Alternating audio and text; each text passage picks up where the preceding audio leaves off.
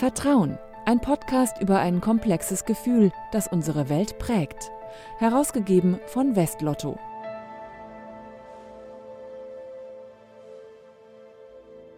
Heute aus Köln und mit Philipp 1. Herzlich willkommen zurück.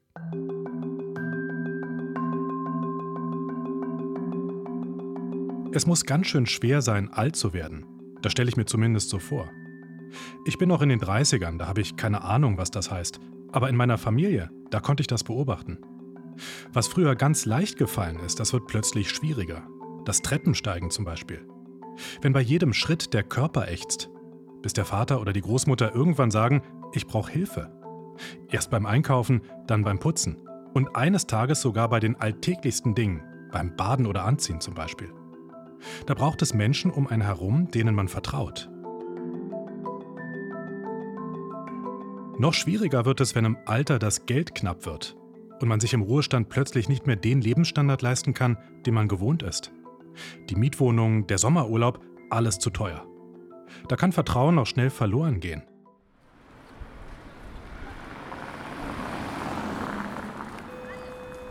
Hallo, Lehmann. Kann mir jemand öffnen? Dankeschön. Hallo, guten Tag. Guten Tag. Um mehr darüber zu erfahren, was das Alter mit dem Vertrauen macht, fahre ich zur Caritas in Köln. Hier treffe ich Christoph Lehmann, einen Seniorenberater. Wir suchen uns einen Besprechungsraum in der Caritas-Zentrale in Ehrenfeld und sind sofort im Thema. Christoph Lehmann kennt die Nöte und Sorgen älterer Menschen und weiß, wie man zu ihnen Vertrauen aufbaut. Herr Lehmann, wenn ich Sie anschaue, dann sehe ich zunächst mal einen auf den ersten Blick fröhlichen und auch herzlichen Menschen. Jetzt stelle ich mir die Frage, wie vertrauenswürdig sind Sie eigentlich? das ist eine gute Frage. Ähm, ich, ich denke schon, dass ich vertrauenswürdig bin und ähm, im Laufe meiner beruflichen Praxis äh, habe ich immer wieder dieses Feedback, diese Rückmeldung von älteren Menschen, von Kunden, äh, Klientinnen, Klienten bekommen, dass äh, ja nicht, dass mir jemand nicht direkt sagt, ich vertraue ihnen, aber ich, ich glaube, so in der Begegnung mit, mit älteren Menschen äh, spürt man das ein Stück weit, dass, ähm, dass das, was ich als Informationen weitergebe, dass das irgendwo auch einen, einen guten Empfänger findet und, ähm, und ich auch dann auf der anderen Seite auch ähm, ja, das Gefühl habe, dass, dass ich das nicht ganz so falsch gemacht habe, wenn die Beratung dann zu Ende ist und wir bestimmten Weg miteinander gegangen sind. Ja. Also ich würde schon sagen, ja, ich bin, bin vertrauenswürdig. Ja. Ich glaube, das können Sie mit gutem Recht sagen, denn die Menschen kommen zu Ihnen seit 25 Jahren in die Seniorenberatung. Und das heißt, die schenken Ihnen ja Vertrauen, wenn Sie zu Ihnen kommen. Ähm, teilweise ja auch mit sehr persönlichen und intimen Nöten, die Sie da offenbaren in so einem Gespräch. Welche Qualitäten braucht man in so einem Job? Also zunächst einmal ähm, diesen klassischen üblichen Weg. Das heißt, ähm, wir studieren Sozialarbeit, Sozialpädagogik, mittlerweile in unterschiedlichen äh, Studiengängen ähm, und bringen dadurch ähm, eben das nötige Know-how, nötige, ähm, das nötige Hintergrundwissen ähm, zum Thema Gesetzesgebung, zum Thema, ja, alles das, was ich so an Rüstzeug brauche, um äh, überhaupt eine Beratung durchführen zu können. Aber das ist eher so die inhaltliche Ebene. Es gibt ja auch persönliche Qualitäten, die Sie brauchen. Das ist richtig, genau. Ne? Das ähm, ist auch tatsächlich sehr unterschiedlich. Wer mit diesen Qualitäten bereits schon so ausgestattet ist, wenn er mit 25 nach dem Studium vor einer 80-jährigen, von einem 80-jährigen älteren Menschen sitzt und äh, da versucht, das Vertrauen aufzubauen und versucht, äh, die Beratung durchzuführen. Es gibt da auch manchmal Zweifel, so ging es mir im Prinzip auch, ähm, als ich nach dem Studium angefangen habe.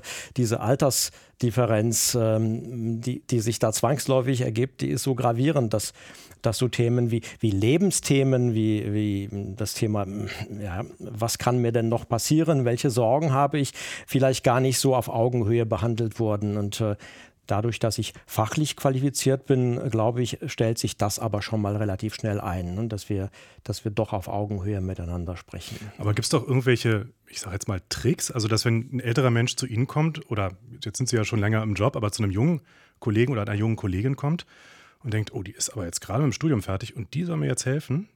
Wie kann ich da Vertrauen aufbauen in so, in so einer Situation? Ja.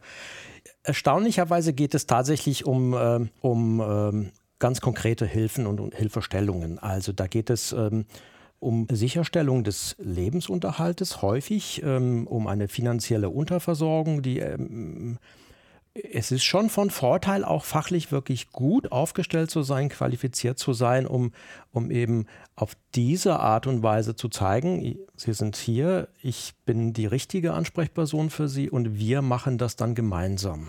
Ja, ich glaube, das, das gelingt dann schon. Dieses Stück Empathie und vielleicht ein bisschen was, äh, ich sage das immer, oder den Kolleginnen, die mich, ähm, die ich anleite, die nach dem Studium bei mir ähm, hospitieren, ähm, sage ich also, man, man ähm, sollte sich doch ein kleines äh, bisschen Zeit lassen und diesem Menschen, der einem gegenüber sitzt, zuhören und ähm, einfach mal hinspüren, ist das das Einzige, was er hier benötigt, nämlich den Antrag auf äh, Grundsicherung im Alter? Oder gibt es vielleicht noch andere Themen, die er uns mitteilt? Und ich glaube, das ist aber so der Klassiker, dass man, dass man so ein, so ein Gespräch äh, ja, in einer Situation so auf anfängt, wo, wo, es, wo es beiden gut geht. Ja, wo es sowohl mir als Berater gut geht, wie auch dem, dem gegenüber dem Menschen, der, der vielleicht mit Ängsten da ist und, äh, und dieses extra Stück Vertrauen einfach benötigt. Aber es ist ein guter Punkt, denn das heißt ja, wenn ich in der Beratung bin, dann geht es in erster Linie vielleicht gar nicht darum, dass ich mit meinem vielen Wissen sofort jemandem helfe und sofort die nächsten Schritte erkläre, sondern erstmal zuhören und erstmal merken und rausfinden oder erspüren, was ist denn hier eigentlich gerade das Problem. Mhm. Völlig richtig. Ähm, bei Hausbesuchen, die wir auch in der Seniorenberatung ähm, durchführen, bin ich ohnehin Gast. Das heißt, ich betrete eine Wohnung, ich werde da eingeladen und äh, finde mich da zurecht. Ähm, und das finde ich äh, nur recht und gut, erstmal sich hinzusetzen und zuzuhören. Ne? Und tatsächlich ist das so. Das ist, ähm, es geht nicht zwingend direkt um das Vordergründliche, weshalb ich hier bin. Ein Antrag auf Leistungen aus der Pflegeversicherung. Ne? Weil das drumherum, diese Nöte, die sonst noch da sind oder sein können, ähm, einen älteren Menschen so in Anspruch nehmen, ähm, dass er diese erstmal kurz loswerden möchte. Ja?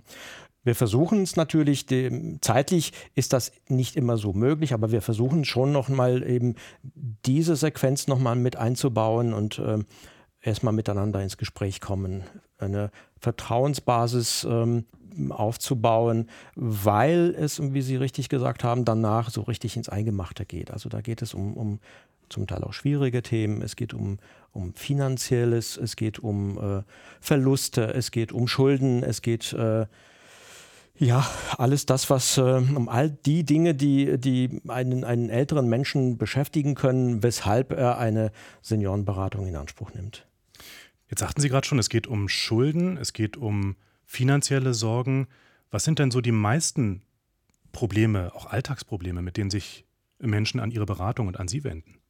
Also wir unterscheiden das ähm, ein Stück weit. Wir haben Menschen, die uns eben wegen ähm, der finanziellen Notlage aufsuchen klassischerweise Menschen, die in, in Rentenalter kommen und äh, diese Rente einfach so äh, gering ausfällt, ähm, dass sie Transferleistungen noch dazu in Anspruch nehmen müssen, um die Miete zu bezahlen, um den Lebens, dem Lebens, die Lebenshaltungskosten bestreiten zu können. Das ist tatsächlich auch so der Schwerpunkt, der in ähm, den vergangenen Jahren immer wieder zugenommen hat. Ähm, es sind ähm, tatsächlich mehr Frauen als Männer, die in unsere Beratungsstellen kommen, die ja, diese, diese Rentenleistungen nicht so haben aufbauen können ähm, und äh, auf Grundsicherung im Alter, auf Sozialhilfe quasi äh, angewiesen sind. Ja. Wie ähm, können Sie denn da eigentlich ganz konkret helfen bei der Caritas? Ich meine, ich komme zu Ihnen, ich sage eigentlich, reicht die Rente nicht. Was können Sie tun? Ja, also wir und da beginnt es tatsächlich schon mal dieses, dieses Vertrauen, ähm, dass wir konkret miteinander sprechen und ich Zahlen benötige. Ich benötige die Höhe der Rente, ich benötige den, äh, die Höhe der Miete.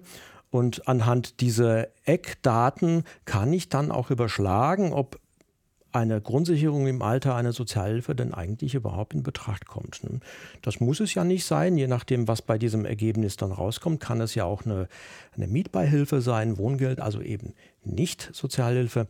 Und dann sprechen wir einfach auch über andere Dinge. Wir sprechen auch über Vermögen, weil ähm, Leistungen aus der Grundsicherung sowohl einkommens- wie auch vermögensabhängig sind. Und ich sage Ihnen, das ist schon auch, äh, das sind schon auch Bereiche, wo sich so jemand, äh, der mir gegenüber sitzt, zurücklehnt und sagt, puh, hm, es wird zunehmend persönlicher. Es wird, ähm, es wird schon ein Stück weit auch äh, erwartet, dass ich einerseits helfe, ich aber andererseits darauf angewiesen bin, dass ich arbeiten kann und ich kann mit Zahlen arbeiten. Das heißt, ich muss schon äh, Dinge erfahren und wissen. Und dieses Eis zu brechen, ähm, finde ich, ähm, finde ich ganz spannend in der Beratung, ja. Das heißt, jemand hält sich vielleicht erst zurück, wenn er doch noch ein bisschen Vermögen im Hintergrund hat und möchte jetzt da nicht so unbedingt mit auf den Tisch bei Ihnen. Das ist richtig. Muss ich auch äh, lassen, wenn ich, wenn ich es merke, dass, äh, dass jemand da eher blockt, dann muss ich einfach nur die Eckwerte und Daten sagen. Also da muss ich schon sagen, also Sie müssen, Sie dürfen nicht über einen bestimmten ähm, äh, Schonbetrag drüber kommen. Wenn Sie es tun, müssen Sie zunächst einmal davon leben und wir dann erst den Antrag stellen. Also wir umschiffen das so ein bisschen. Ne? Passiert schon mal, in der Regel sind die Menschen, die kommen, haben schon auch eine gewisse Not und brauchen diese Unterstützung, weil wenn die Miete nicht bezahlt werden sollte, wenn das knapp wird Ende des Monats, dann äh, das ist man schnell auf der Straße, ne? Unter Umständen sicherlich nicht von heute auf morgen, aber das ist ein Prozess, der durchaus auch dahin führen kann. Ja, das ist richtig. Wenn das Geld im Alter weg ist, braucht es jemanden wie Christoph Lehmann, der einem weiterhilft oder einfach nur zuhört. Denn wer sein ganzes Leben lang gearbeitet hat, der möchte im Alter nicht auf Almosen angewiesen sein. Sonst ist das Vertrauen in den Staat, in die Gesellschaft ganz schnell erschüttert. Aber wie kann jemand wie Christoph Lehmann verloren gegangenes Vertrauen wieder aufbauen?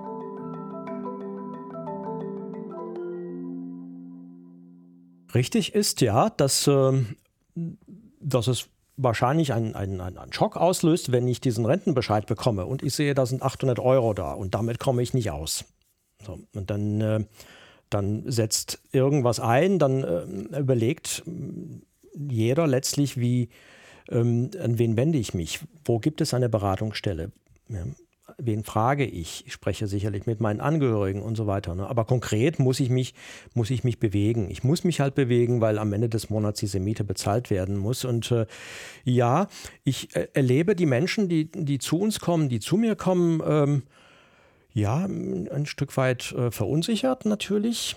Das kostet ganz sicher eine Überwindung, eine Beratungsstelle aufzusuchen und eben all das offen zu legen, ähm, sich zu öffnen und zu sagen, hier bin ich und tatsächlich brauche ich Unterstützung, brauche ich Hilfe, das fällt vielen nach wie vor schwer. Ich erlebe Menschen und äh, in der Beratung habe ich häufig auch äh, Klientinnen, Klienten, die sich was dazu verdienen, um eben diesen Weg nicht gehen zu müssen. Die letzte Sicherheit ähm, ist natürlich da, wenn ich nicht mehr arbeiten kann wenn ich gesundheitlich dazu nicht mehr lage, in der Lage bin, mit 75, mit 79, mit 80 noch irgendwo in einer Drogerie auf 400 Euro Basis zu arbeiten, um eben diese Rente aufzustocken, die ich habe, diese geringe Rente. Ich glaube aber dann, dass durch eine Beratung bei uns, durch ein Gespräch ähm, ein, ein Stück Vertrauen und Sicherheit dazukommt, dass wenn das dann nicht mehr geht, ich trotzdem meinen Lebensunterhalt ähm, so gestalten kann, dass, ja, dass ich die Wohnung behalten kann, dass ich einen gewissen Lebensstandard ja auch halten kann, der sicherlich nicht dieser ist, den ich, als ich berufstätig war, eben hatte. Aber Sie kitten da so ein Stück weit Vertrauen, das habe ich so rausgehört. Ähm, nun ist es aber nicht so, dass eben nur das Finanzielle äh, im Alter sich verändert, sondern ich meine, man steigt aus dem Beruf aus, man wird dadurch vielleicht auch nicht mehr so gebraucht wie früher, ja, wenn man so eingebunden ist in der Arbeit. Äh, man wird verletzlicher, abhängiger vielleicht von Familie und Pflegepersonal auch ein Stück weit. Wie viel Sicherheit und Vertrauen geht im Alter generell verloren? Ich denke, dass ähm, so meine Beobachtung nach, dass es, wenn äh, bestimmte Prozesse ähm, einsetzen, wie, wie eine schwere Erkrankung, wie eine ähm, überhaupt eine Erkrankung, das äh, Gefühl, dass ich selber eigentlich auch nicht mehr so, ähm, dass es mir selber nicht möglich ist, bestimmte Dinge zu tun, ähm, dass ich vielleicht in die Situation komme, dass ich meinen Haushalt selber nicht mehr regeln kann, weil mein Rücken weh tut, weil ich nicht mehr gut laufen kann. Und äh, ich, ich denke schon, dass es so ein, ein Prozess ist, wo, äh, wo diese Defizite deutlich werden und äh, der Gedanke, der Punkt irgendwann kommt, ja, jetzt, jetzt müsste ich was tun. Also ich müsste mich mal, müsste mich mal erkundigen, ne? was gibt es denn eigentlich? So der ganz sanfte Einstieg ist, ähm, dass ich mir eine kleine Unterstützung im Haushalt hole. Also eine kleine, ja. Eine kleine, eine kleine Einkaufshilfe vielleicht. Äh, jemand, der mir diesen schweren Kasten mit äh, in den zweiten, dritten Stock irgendwo schleppt. Und, äh, das wäre so der erste Schritt. Das ist tatsächlich so ein ganz, ganz minimaler Einstieg. Ähm, wir wollen es eigentlich nicht. Ich erlebe das häufig so, dass, ähm, dass es Widerstand, äh, es gibt erstmal einen Widerstand, äh, andere Menschen so ins, in, in die Wohnung zu lassen, einen Pflegedienst und eine Haushaltshilfe etc. Also äh, das ist erstmal unheimlich. Das möchten viele erstmal nicht. Insofern ist die Strategie, wenn man von so etwas sprechen kann, ähm, im, im kleinen Rahmen anzufangen. Dazu muss man aber dann auch zeitig da sein und zeitig vor Ort sein.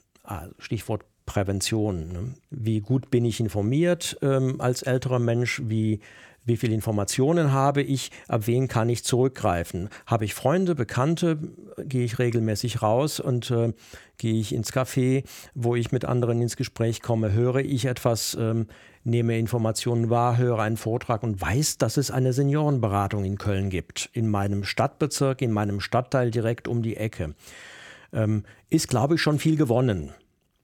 Ähm, also ich höre da so raus, dass das eigentlich, was ältere Menschen brauchen beim Älterwerden, sind einmal so Netzwerke, die sich bilden um sie herum, aber vielleicht auch Zeit, das anzunehmen, dass man diese Netzwerke erstmal braucht und finden muss. Richtig, ganz genau.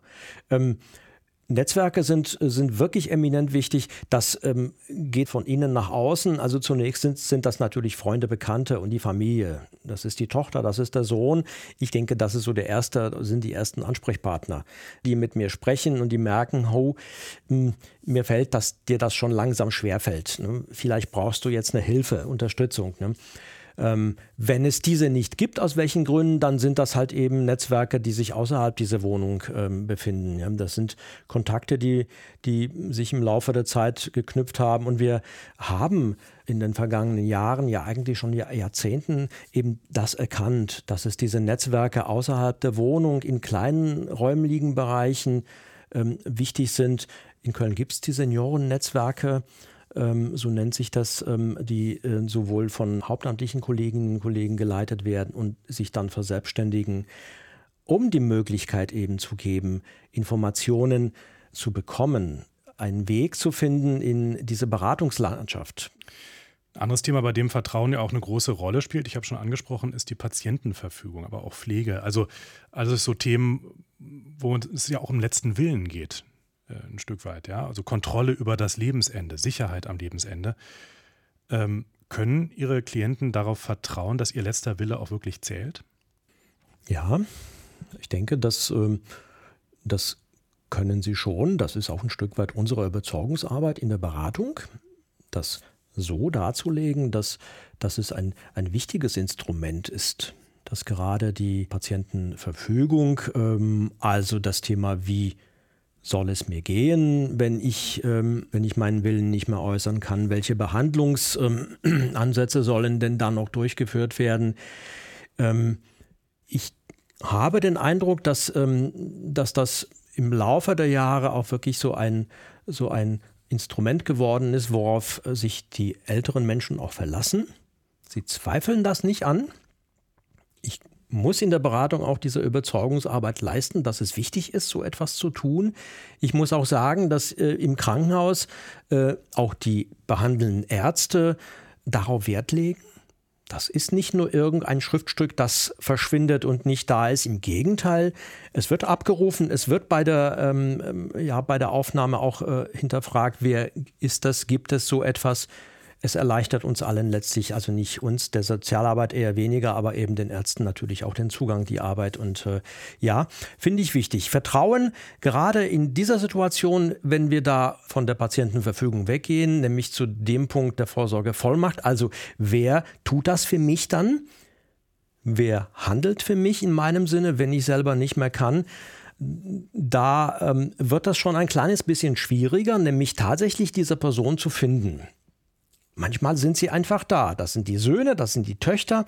Und äh, man geht schon ein Stück äh, des Weges und ähm, weiß sowieso voneinander, weiß die Wünsche, weiß die, ähm, was will ich nicht, wo will ich leben, möchte ich ins Heim, möchte ich das nicht, möchte ich zu Hause leben und da auch versterben. Ähm, es geht da auch ums Geld, es geht da auch um Finanzen und äh, ich sage jetzt mal, in der Mehrzahl dieser Beratungen gibt es ein Vertrauen, was ganz wichtig ist zwischen der Tochter und dem Sohn und der, der älteren ähm, Dame oder dem älteren Herrn. Aber es kommt genauso ähm, vor, dass, ähm, dass dieses Vertrauen nicht da ist. Und dann wird das schwierig. Ja, dann ähm, muss ich mich tatsächlich in der Beratung auch zurücklehnen und kann da relativ auch wenig tun. Ich ähm, kann eigentlich alle Parteien, die da manchmal am Tisch sitzen und die sich äh, diese Informationen holen, ich kann Ihnen nur erklären, dass dass das gerade eben auf einer Vertrauensbasis, ähm, dass da eine, eine besondere Vertrauensbasis ähm, vorhanden sein muss. Eine letzte Frage habe ich noch an Sie, und zwar aus 25 Jahren Seniorenberatung. Was würden Sie sagen, welchen Fehler würden Sie nicht machen, wenn Sie an Ihren eigenen Lebensabend denken? Den vielleicht viele Ihrer Klienten machen. Ich ähm, bemühe mich es gelingt mir nicht immer, aber ich äh, bemühe mich, ähm, möglichst viele, also zunächst mal natürlich meine Familie zu pflegen, pflegen im Sinne von ähm, Kontakte zu pflegen, äh, meine Eltern, meine Kinder.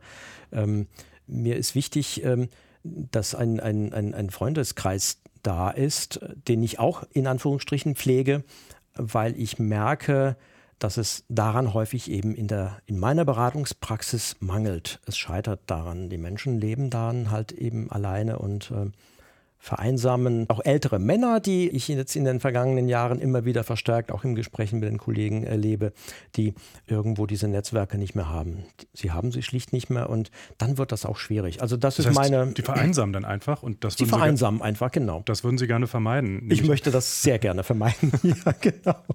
Mhm. Vielen Dank für das Gespräch, Herr Lehmann. Sehr gerne, Heinz. Mehr Vertrauen gegen die Einsamkeit. Das war der Seniorenberater Christoph Lehmann von der Caritas in Köln. Schön, dass Sie wieder dabei waren. Und falls Sie zum ersten Mal reingehört haben, abonnieren Sie den Vertrauen-Podcast kostenfrei bei Spotify, Apple, Google oder überall sonst, wo es Podcasts gibt. Mein Name ist Philipp Eins.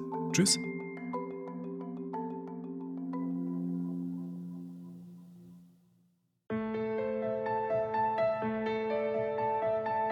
Vertrauen, der Podcast zum Blog von Westlotto. Mehr dazu unter www.vertrauen.blog.